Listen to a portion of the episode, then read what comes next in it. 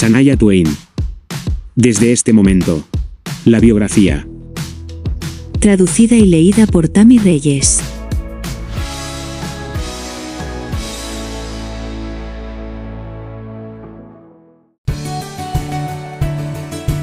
Episodio 39. Desde este momento.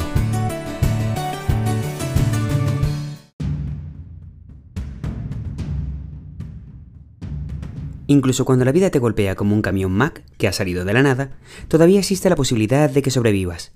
Y aunque el camino hacia la recuperación puede ser lento, largo e incluso permanente, esto no significa que no puedas disfrutar del resto de tu vida y ser feliz de nuevo. El tiempo es un sanador, y me ha ayudado a superar muchos momentos difíciles de mi vida, debido a la forma tan ingeniosa en que atrae consigo el cambio. Pero, si caminas con heridas profundas y abiertas, en realidad puede empeorar las cosas, ya que las heridas emocionales son como misterios sin resolver, llenos de dolor y sufrimiento también sin resolver. Cuanto más tiempo pasa, más tiempo permanece abierta una herida y es más probable que nunca se cierre. Sin embargo, en el caso de que finalmente se cierre, dejará una cicatriz más grande y más dolorosa que si hubiera tenido la oportunidad de cerrarse mucho antes. El tiempo es como el sueño. Una vez que lo pierdes, nunca lo recuperas.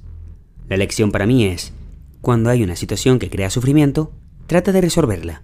No dejes que se encone. Lo que obtuve de la generosidad del tiempo es la aceptación de que muchas cosas estaban fuera de mi control. Creo profundamente que como todo lo bueno que me ha llegado a la vida, estoy destinado a disfrutarlo y no sentirme culpable por mi fortuna ya que tengo que aceptar lo malo sin desilusión ni arrepentimiento. Creo que los sentimientos negativos son tóxicos, y he aprendido con la gracia del tiempo y las enseñanzas de la experiencia, que patean traseros, que mi energía debe gastarse en evitar sentimiento, pensamientos y emociones negativas, en lugar de permitir que mi necesidad de respuestas se convierta en una obsesión y absorba toda mi energía. Se necesita energía para disfrutar de la vida, y si la gastamos toda en descubrir las respuestas a porque yo y pobre de mí, cada vez que atravesamos un desafío en la vida, Nunca tendremos la energía para correr con nuestros hijos, jugar con el perro, navegar, tomar lecciones de baile, escalar montañas, obtener un título, plantar un árbol, cantar una canción o amar y cuidar a nuestra familia y amigos. Estoy aprendiendo a dejar el da vueltas de lo que da vueltas, da vueltas al universo, al destino, al creador y a todos los elementos y fuerzas más poderosas que yo. Esto me libera muchísimo de una responsabilidad que creía que era mía. Estaba atrapado en la sensación de que si alguien me lastima, tengo que asegurarme de que él o ella no se vayan como si nada hubiera pasado y se salgan con la suya. A la edad de seis años estaba asombrado por el comportamiento de una criatura de la que no sabía nada. Algo completamente diferente a mí. Un abejorro. Andando por la acera esta vez, vi una linda y peluda bolita que me sentí culpable por medio aplastar con la llanta de mi bicicleta, y quise mejorarla tomándola en mi mano para consolarla, para asegurarme de que estaba bien. Debido a que no estaba tan familiarizado con este pequeño ser inusual, no entendí que tenía un aguijón. No era consciente de su capacidad para hacerme daño o de que mi compasión hacia él podría convertirse en odio en cuestión de segundos. Esta abeja herida, que tenía toda mi simpatía en ese momento, me picó. Me sorprendió e instantáneamente me enojé con él por volverse en mi contra cuando todo lo que estaba tratando de hacer era decir lo siento y ser su amigo. Todos tenemos que madurar, sin embargo, y tratar de ver las cosas con más madurez que cuando veíamos la vida a través de los ojos de un niño ingenuo que tiene la juventud como excusa para sus pensamientos, acciones y reacciones. Comerían, por ejemplo, todo lo que quería era que fuéramos amigos, sin darme cuenta de que no compartíamos los mismos valores morales hasta que me picaron. Entonces, ¿en qué se convierte eso en Merian al final? Si realmente estoy siendo justo y objetivo, todo lo que la hace es alguien que no entendí, alguien que era tan diferente a mí que podría no reconocer de qué estaba hecha o de qué era capaz. Todo lo que ella hace, al fin y al cabo, es diferente a mí. Poniendo esfuerzo en reconocer y aceptar mis propias fallas, descubro que estoy aprendiendo a tolerar y a comprender mejor las deficiencias de los demás. Sé en el fondo que no soy mejor que el que está a mi lado. Estoy luchando por la vida tratando de mantener la cabeza recta, mis pensamientos puros y mis acciones ejemplares en todo momento. Pero es un esfuerzo diario, y si me atrevo a decirlo, imposible. Soy demasiado realista para imaginar que alguna vez seré tan perfecto como para llegar a un comportamiento tan santo, pero seguiré intentándolo y apuntándolo de todos modos porque me imagino que si sigo apuntando a las estrellas, si fallo, al menos yo tendré la oportunidad de aterrizar en la luna. La luna se colgó por alguna razón, y después de todo, no se puede obtener una propiedad inmobiliaria más excelente para observar las estrellas. Las emociones más directas que experimento la mayoría de los días de mi vida las expreso con bastante libertad. excepto por la tristeza. Rara vez lloro. No es que no me ponga triste, porque lo hago, incluso a veces a diario en pequeñas formas. Pero mi tristeza a menudo se expresa falsamente. Podría ponerme nervioso o cortante en lugar de llorar. Es como si estuviera luchando, y como un luchador actúo más a la defensiva que triste. Mi corazón late más rápido, mi garganta se atraganta aplastando mi tristeza hasta mis entrañas, y se queda allí, sin tener la oportunidad de fluir a través de las lágrimas. No creo que esto sea bueno para mi salud, y aunque quiero llorar cuando estoy triste, sabiendo que es lo mejor que puedo hacer, la reacción más verdadera y la salida más saludable para mis sentimientos. Es como si simplemente no pudiera molestarme con el drama que causa. Tu cara se pone roja, tu nariz comienza a gotear y todo se detiene para cuidarte como si fueras un cachorro herido. En cambio, me gusta que me amen y me cuiden cuando me duelen los pies y alguien se ofrece a masajearlos, o cuando tengo hambre y me ofrecen un plato de comida. Tomo bien estos actos de bondad y acepto la ayuda y la generosidad mucho mejor que antes. He llegado a disfrutar tanto de recibir como de dar con el paso del tiempo, lo cual fue lento y difícil para mí. Los problemas vocales que desarrollé a lo largo de los años y que se manifestaron durante la gira de App estaban relacionados con el bloqueo emocional, que es lógico, teniendo en cuenta que me cuesta tanto llorar. Quiero dejarlo salir, pero tengo demasiadas excusas esperando las compuertas, y obstruyen los conductos y bloquean el flujo. Un especialista en voz que visité en 1999 me dijo que, en su opinión, mis quejas por el sonido tenso de la voz por el que había ido a verlo no tenían nada que ver con la lesión por latigazo que sufrí 10 años antes en una montaña rusa. Más bien, el problema era un bloqueo emocional. Estaba molesto con lo que consideré una teoría sin sentido, pero me aseguró que los músculos alrededor de mi laringe, que le expliqué que se sentían como si estuvieran agarrando mi laringe, en realidad eran músculos voluntarios. En otras palabras, estaban controlados por mí, no por mi lesión, como lo estaría un músculo involuntario. El corazón, por ejemplo, es involuntario, y no importa cuán triste o desconsolado te sientas, tu corazón sigue latiendo, y no dejará de latir hasta que te estés muriendo físicamente. El médico explicó que este grupo particular de músculos que se estaban tensando en mi garganta eran los mismos músculos que te atragantan cuando estás ansioso por algo o a punto de llorar. De ahí el término atragantado. Cuando estás luchando contra las lágrimas, estos músculos realmente se aprietan y yo estaba pasando por un periodo de estrangulamiento. A pesar de que la explicación del médico era perfectamente lógica y aceptable intelectualmente para mí, no acepté que fuera posible. Como si mis emociones pudieran ser tan débiles que me ahogarían así. ¿Todo el tiempo? Pero hasta que volví a revisar este tema, el médico me dejó un muy buen consejo. Me dijo que tenía que llorar. Él creía que por falta de expresión, por la razón que fuera, estaba reteniendo mis emociones y tenían que fluir y desbloquearse. Tenía que liberar mi tristeza reprimida. Mientras decía todo esto, pensé para mis adentros. ¡Qué descaro! Ni siquiera me conoce. ¿Cómo puede suponer que tengo emociones bloqueadas? Es un especialista en cajas de voz, por Dios. Justo cuando me iba, su consejo para mí fue que si me resultaba demasiado difícil llorar de forma natural, debería ver películas tristes y divertidas con regularidad. Cualquier tipo de expresión emocional que trajera lágrimas funcionaría. En nuestro periodo de intensa sanación emocional después de nuestras separaciones, Fred y yo decidimos que nos apegaríamos a la comedia y nos reiríamos hasta llorar hasta que me sintiera listo para hacer el método de las lágrimas. Simplemente no quería ser arrastrado de regreso a las profundidades del dolor por un tiempo. Sé que tendré que volver a ello, pero una cosa a la vez. Todavía siento la necesidad de funcionar y permitir que la vida me tire hacia abajo cuando quiere, y sigo delante cuando lo hace y me permito estar triste. Aquí es cuando me encuentro viendo obras de cine triste. A menudo es inesperado y se siente bien. También estoy aprendiendo a aceptar que no brillaré ni más ni menos de lo que fui creado. Solo tengo que seguir mi corazón, nunca lastimaré intencionalmente a nadie en el proceso y brillaré tanto como debo hacerlo. Tampoco espero nada más de los demás. Esto es lo que cualquier parte de la vida de nosotros puede hacer. Menos expectativa significa menos decepción. Esperaba demasiado de Matt, por ejemplo.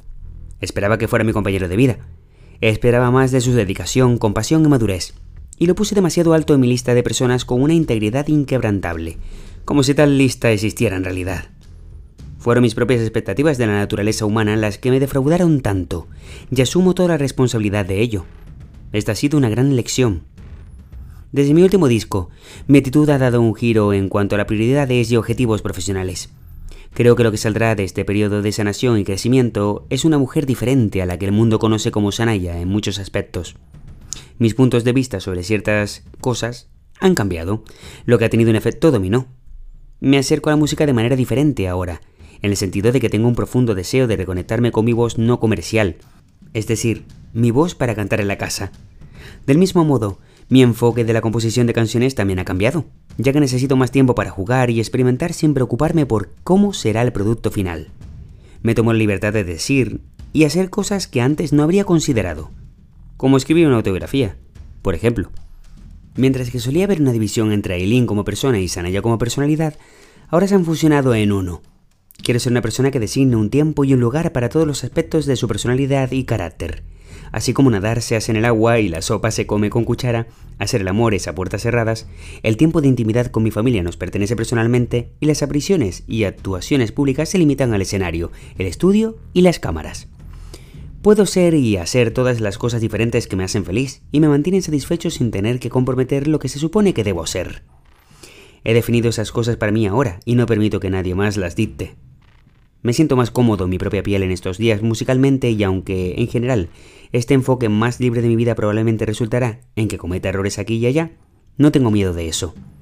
Si hay algo de lo que me he dado cuenta a lo largo de los años es que no solo aprendemos de nuestros errores, sino que cuando todo sale bien, ¿dónde está el desafío? La oportunidad de descubrir de qué estás hecho. No puedes crecer en ningún aspecto de la vida si no estás dispuesto a correr riesgos. También encuentro que es más divertido que ir siempre a lo seguro. Me encanta soñar con ideas locas, aunque sé que la mayoría de ellas nunca llegarán a buen término. ¿Está bien? Ningún sueño es una pérdida de tiempo y energía, al igual que no existen las preguntas tontas. Lo que es tonto es no preguntar, y por lo tanto nunca saber la respuesta. En mi reciente estado de ensoñación, veo que mi carrera seguía más por la exploración que por el cálculo. Quiero salir en busca de lo que me emocione creativamente, dejando intencionalmente mis mapas y linternas en casa. Perderse puede ser una bendición, ya que nunca sabes con qué te vas a encontrar. Por encima de todo, anhelo la libertad. Creo que puedo haberlo logrado tanto en mi vida personal como artísticamente. En la Riviera Suiza, sin embargo, todavía no estaba libre de una ansiedad profundamente arraigada sobre la posibilidad de encontrarme con Merian después de las consecuencias de la traición. Era más que posible, en realidad. Era inevitablemente comprensible. Creo que la perspectiva de encontrarme cara a cara con la otra mujer era algo que realmente prefería evitar. Pero el área alrededor del lago de Ginebra consiste solo en un tramo de 5 kilómetros. Efectivamente, un día estaba caminando a lo largo del lago y de repente la vi venir en mi dirección con unas gafas de sol grandes y negras, de marca, que cubrían la mitad de su cara. Me congelé y mi boca se secó. Pasó por mi lado con confianza y lo que parecía a una velocidad de cámara lenta. Su lenguaje corporal se comportaba como un gato malvado y silbante, con un grupo de amigos de apoyo a cuestas. Su aire arrogante me hizo sentir pequeño y solo. Una parte de mí quería confrontarla, pero todavía era bastante vulnerable entonces. Y cualquier coraje que tuviera se disipó rápidamente. Abrumado por la intimidación, mi corazón estaba acelerado y casi me estaba cagando los pantalones. Una vez que finalmente hubo un poco de distancia física entre nosotros nuevamente, el miedo aflojó su control sobre mí y sentí que mi respiración volvía a la normalidad. Lo que había estado temiendo finalmente había ocurrido en ese primer encuentro. Ahora todo había terminado y yo había sobrevivido. Estaba bien, y me pondría más bien a medida que pasaba el tiempo. Ya me ha pasado más de una vez, cruzándome con ella en nuestro barrio a orillas del lago. Incluso hace un año, ese tipo de encuentro hizo que mi corazón se acelerara, sin saber qué hacer, y aunque una parte de mí todavía quiere confrontarla, me siento cada vez menos vulnerable a este impulso todo el tiempo. Pero estar cerca de Merian todavía me hace sentir mal, y es posible que el tiempo nunca cambie eso, pero la distancia sí ayuda. De la misma manera, puedes evitar los olores apestosos que no se eliminan con el lavado, si mantienes la distancia y giras la cara hacia el viento. Al menos el hedor permanecerá detrás tuya, es muy descarado, pero cuando me siento amargado por algo, creo que es mejor tener sentido del humor. En la actualidad, me despierto todas las mañanas con un sueño.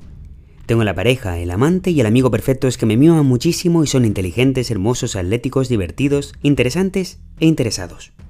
Él ama a mi hijo y es un padre maduro, consensudo y sensible. Cuando me siento deprimido, todo lo que tengo que hacer es mirar al increíble hijo que Dios me dio. El hijito para amar y cuidar, el grupo de amigos, familiares y viejos amigos confiables que me apoyan que estoy redescubriendo. Disfruto de la independencia financiera que tengo la satisfacción de haber ganado a través del trabajo duro, y la vida es buena. Esta hermosa vida es mía para vivirla. Soy libre de tomar mi vida en la dirección que quiera mientras mi pequeña familia es feliz. Ahora quiero empezar a vivir cada día como si fueran las vacaciones de mi vida porque en realidad lo son. No lo he estado viviendo de esa manera, pero este es mi nuevo objetivo, Quiero despertar cada día consciente de este increíble viaje en el que estoy aprovechando al máximo, ya sea que me quede en la cama o solo descanse, salta al lago, me suba a un kayak para remar, me suba a mi bicicleta, salga a caminar, escriba una canción o un poema o un libro, leer, jugar al tenis, oler mis rosas, cocinar en la cocina. La lista continúa. No importa cuál sea nuestra edad o estilo de vida, todos tenemos cosas simples que podemos aprovechar y que la mayoría de las veces damos por sentado. A menudo he pensado que sería una buena idea publicar un pasaje en la pared al pie de mi cama para que cuando me levante por la mañana lo primero que vea sea un recordatorio publicado de la hermosa que es la vida. Un recordatorio de lo afortunado que soy.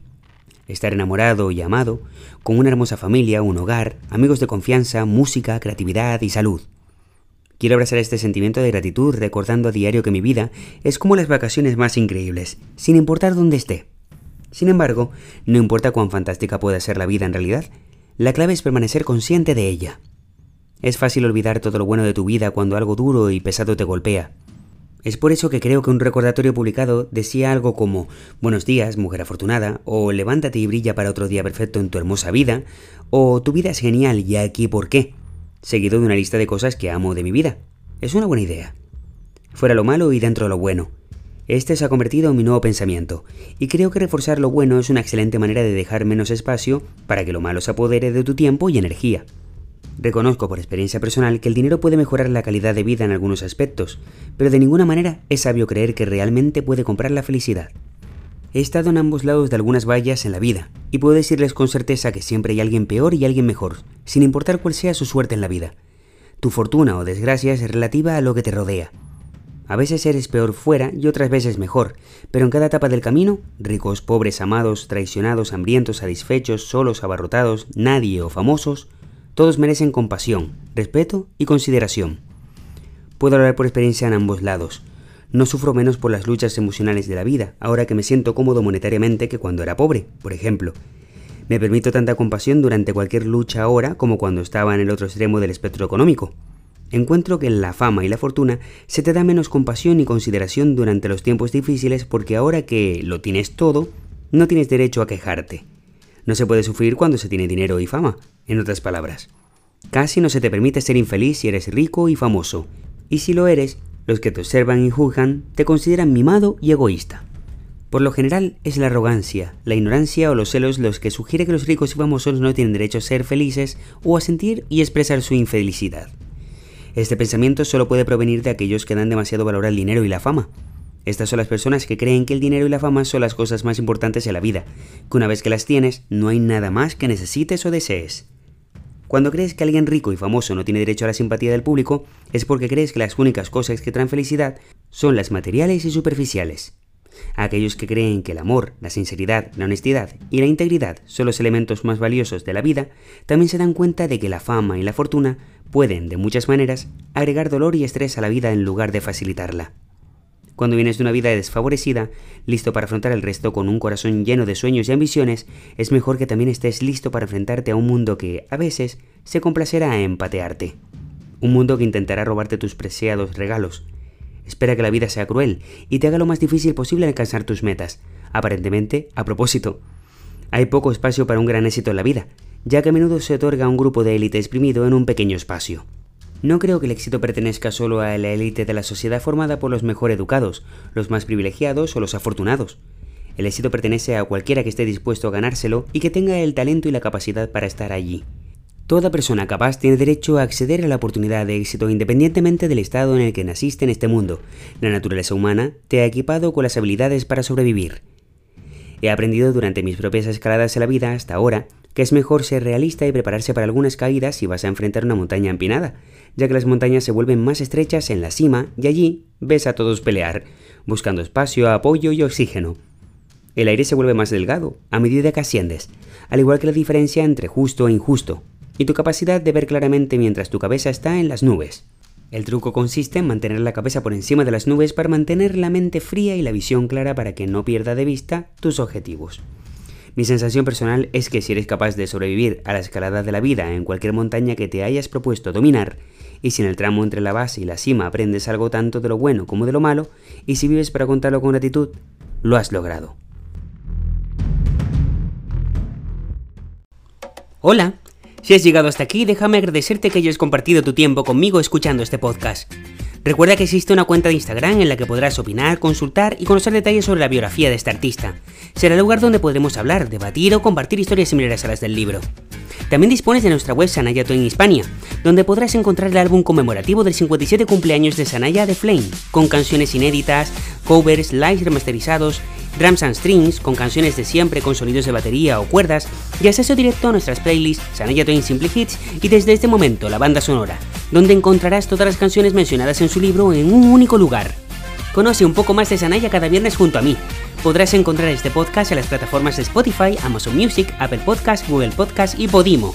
Si tienes alguna duda o sugerencia, no dudes en contactar al correo sanayatwainlabiografía.com y la cuenta de Instagram Sanayatwain Hispania.